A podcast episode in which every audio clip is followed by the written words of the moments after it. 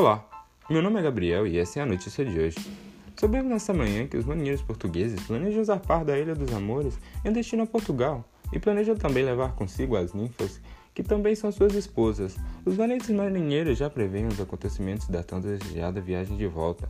Depois de um merecido descanso, os marinheiros se preparam também para enfrentar os fortes inimigos que possam encontrar na viagem de volta a casa.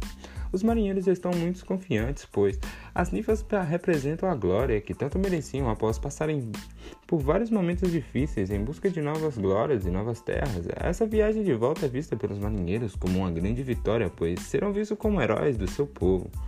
Já na Ilha dos Amores, Tétis Ninfa do Mar oferece um banquete aos marinheiros após a nova invocação a Calíope e das profecias de uma ninfa sobre as proezas futuras dos portugueses.